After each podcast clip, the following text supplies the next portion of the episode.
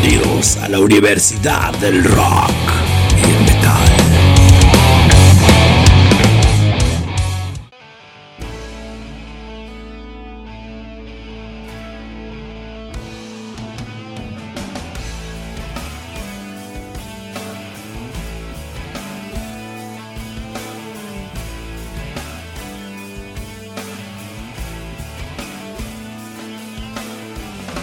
Bienvenidos, yo soy Julio, su profesor de la Universidad del Rock. Aunque hoy la clase tiene que ver con grunge, los secretos de Pearl Jam. ¿Qué significa el nombre de la banda? ¿Qué significan sus canciones icónicas? Los secretos de Pearl Jam. ¡Arrancamos! Vamos a comenzar hablando del nombre. ¿Realmente qué significa Pearl Jam? Vamos a hablar de tres interpretaciones ya que este nombre da lugar a muchas de ellas. Pearl Jam, Pearl significa perla, Jam significa mermelada por el color de la perla. Hay quienes han interpretado que Pearl Jam significa esperma, líquido seminal, ya que los colores de las perlas y de los espermas son similares y la consistencia de la mermelada es el mismo del líquido espermático. Pero obviamente esta no es la interpretación correcta. La segunda, Eddie Vedder tenía una abuelita de raza piel roja que realizaba una mermelada alucinógena con peyote, la cual era un éxito en aquel pueblito en el que vivía ella. Han de saber ustedes que Eddie Vedder, vocalista de Pearl Jam, tiene una fascinación por las pequeñas comunidades. Este nombre tampoco es el correcto, aunque surge de un bulo, así se le llamaba antes a las fake news, que Eddie Vedder soltó ante la prensa y que realmente tiene mucho punch y por ello hasta nuestros días tiene esta fama y muchos creen que Pearl Jam se llama así por la abuelita que no es cierto esto. La tercera es más terrenal. Han de ustedes, record ustedes recordar Ustedes recordarán que Neil Young, el abuelito del grunge, realizaba improvisaciones en el escenario que a veces duraron entre 12 o 14 o 15 minutos. Esto fascinaba a los integrantes de Pearl Jam. Como ustedes sabrán, las perlas salen de los desechos y pues esto es como decir que de llevar de un desecho al escenario una improvisación excelsa. Es por ello que se llama Pearl Jam. Muchos otros también interpretaban la palabra jam como la clavada en las canchas de básquetbol, que ahí también significa esto. Recordaron ustedes la película Space Jam de Michael Jordan y Brooks Bunny, y esto es porque a los integrantes de Pearl Jam les gustaba el básquetbol. Incluso se llamaba Mookie Blaylock la banda es el nombre de un conocido basquetbolista, pero no es así. Pearl Jam simplemente tiene que ver con las improvisaciones que se realizan en el escenario y en homenaje a Neil Young. Esto que estamos escuchando es Alive, una de mis canciones favoritas. Eddie Vedder, vocalista de Pearl Jam, su verdadero nombre es Edward Louis Severson III, nunca conoció a su padre biológico. Así que él tomó el nombre de Eddie Mueller por su padrastro, un abogado que se casó con su madre Karen Vedder. Fue después que él tomó el apellido de su madre, Karen Vedder, y él nunca conoció a su padre que era Edward Louis Severson II, un cantante que no tuvo mucha fama y que se presentaba en los bares, este padre biológico que murió de esclerosis múltiple. Él visitaba a su madre, pero aunque él, Eddie Vedder, siendo un niño, un adolescente, lo vio, jamás creyó que él fuera el padre. Cuando le reprocha a su madre, ¿por qué jamás me dijiste que él era lógico, muy molesto? Pues ella obviamente le duele, sin embargo le decía que al verlo a él, al ver su rostro, al ver sus ojos, es como si su padre estuviera vivo, alive. Es por ello que esta canción se llama así. Y ahora nos vamos con Jeremy, una de las canciones más polémicas e icónicas de Pearl Jam.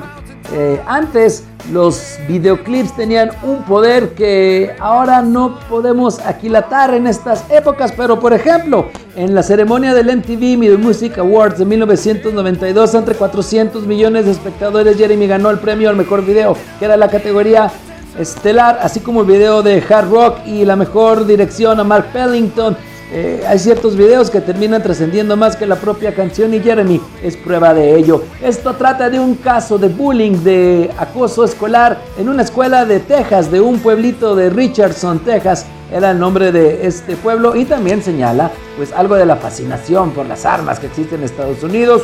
Eddie Vedder se basó en una, nota que, una nota que leyó en un periódico de Texas sobre un chico llamado Jeremy Wade que se disparó, cometió suicidio frente a su profesora y 30 estudiantes a los 16 años de edad.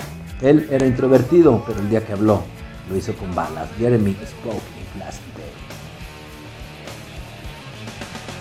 Even Flow, un super video. Todos los que en aquel tiempo éramos adolescentes, sin duda, eh, quisimos hacer lo mismo que Eddie Vedder al subir y, lanzarse hacia el público desde aquella cornisa de este lugar donde estaban tocando. Eh, freezing rests his head on a pillow made of concrete again. Es la primera línea de Even Flow. Esto significa congelándose mientras reposa su cabeza en una almohada hecha de concreto otra vez. Habla de un veterano de Vietnam que era amigo de Eddie Vedder, también se llamaba Eddie este veterano y este era uno de los pocos, Eddie Vedder era una de las pocas personas que le daba un hot dog, que le daba algo de comida y cuando salen a hacer una primera gira antes de grabar el primer disco, Ten, al regresar encuentra que Eddie el veterano de Vietnam, rechazado por la sociedad, había muerto. Él vivía en un viaducto y pues el frío, el agua, la hipotermia en este caso terminaron con su vida y a él está dedicado este tema de Even Flow.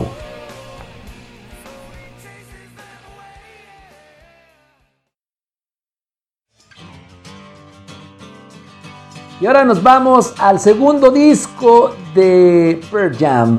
Eh, este tema se llama Doctor. Habla sobre la dislexia, sobre la ceguera de palabras. No fue hasta hace poco tiempo cuando esta dislexia fue identificada como enfermedad. Todavía en los finales de los 80 era pues tomada como esta dificultad de aprendizaje era más bien interpretada como incluso desobediencia o alguna otra otra situación, que no voy a decir la palabra tan, tan cruda, pero Doctor habla de la ignorancia de la gente ante este problema y cuenta la historia de una madre con una hija disléxica.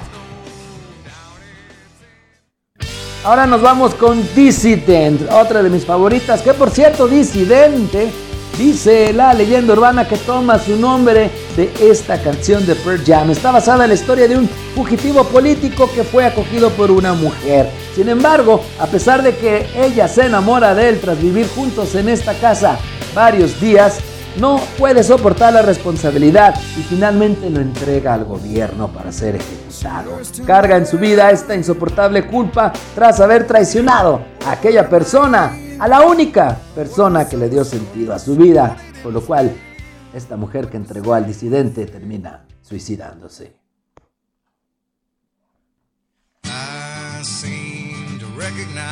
Y por último, nos vamos con Elderly Woman Behind the Counter in a Small Town. Mujer mayor detrás de una caja registradora en un pueblo pequeño. Hay que recordar que Vedder está fascinado por estas ciudades chiquitas. Vedder escribió esta historia basada en la vida real sobre una mujer de provincia de avanzada edad que vive en esta comunidad pequeña. A ella, un antiguo novio le había prometido volver. Sin embargo, pasaron los años y nunca volvió a saber de él hasta que un día de forma inesperada aparece en la tiendita en la que ella trabaja. Es tanta la emoción que ella lo que quiere es decirle, te amo, eres tú, soy yo, he esperado por tanto tiempo, pero es tanta la vergüenza, tanto el temor que no lo hace. Piensa, bueno, quizá mañana volverá a la tienda y podrá decírselo, pero este hombre jamás vuelve.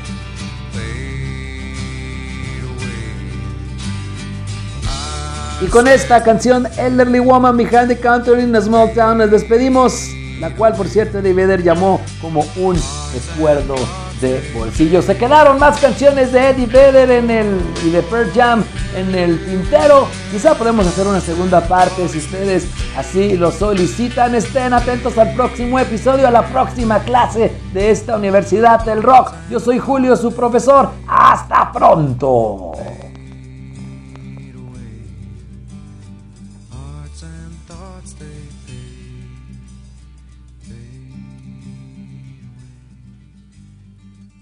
Sam.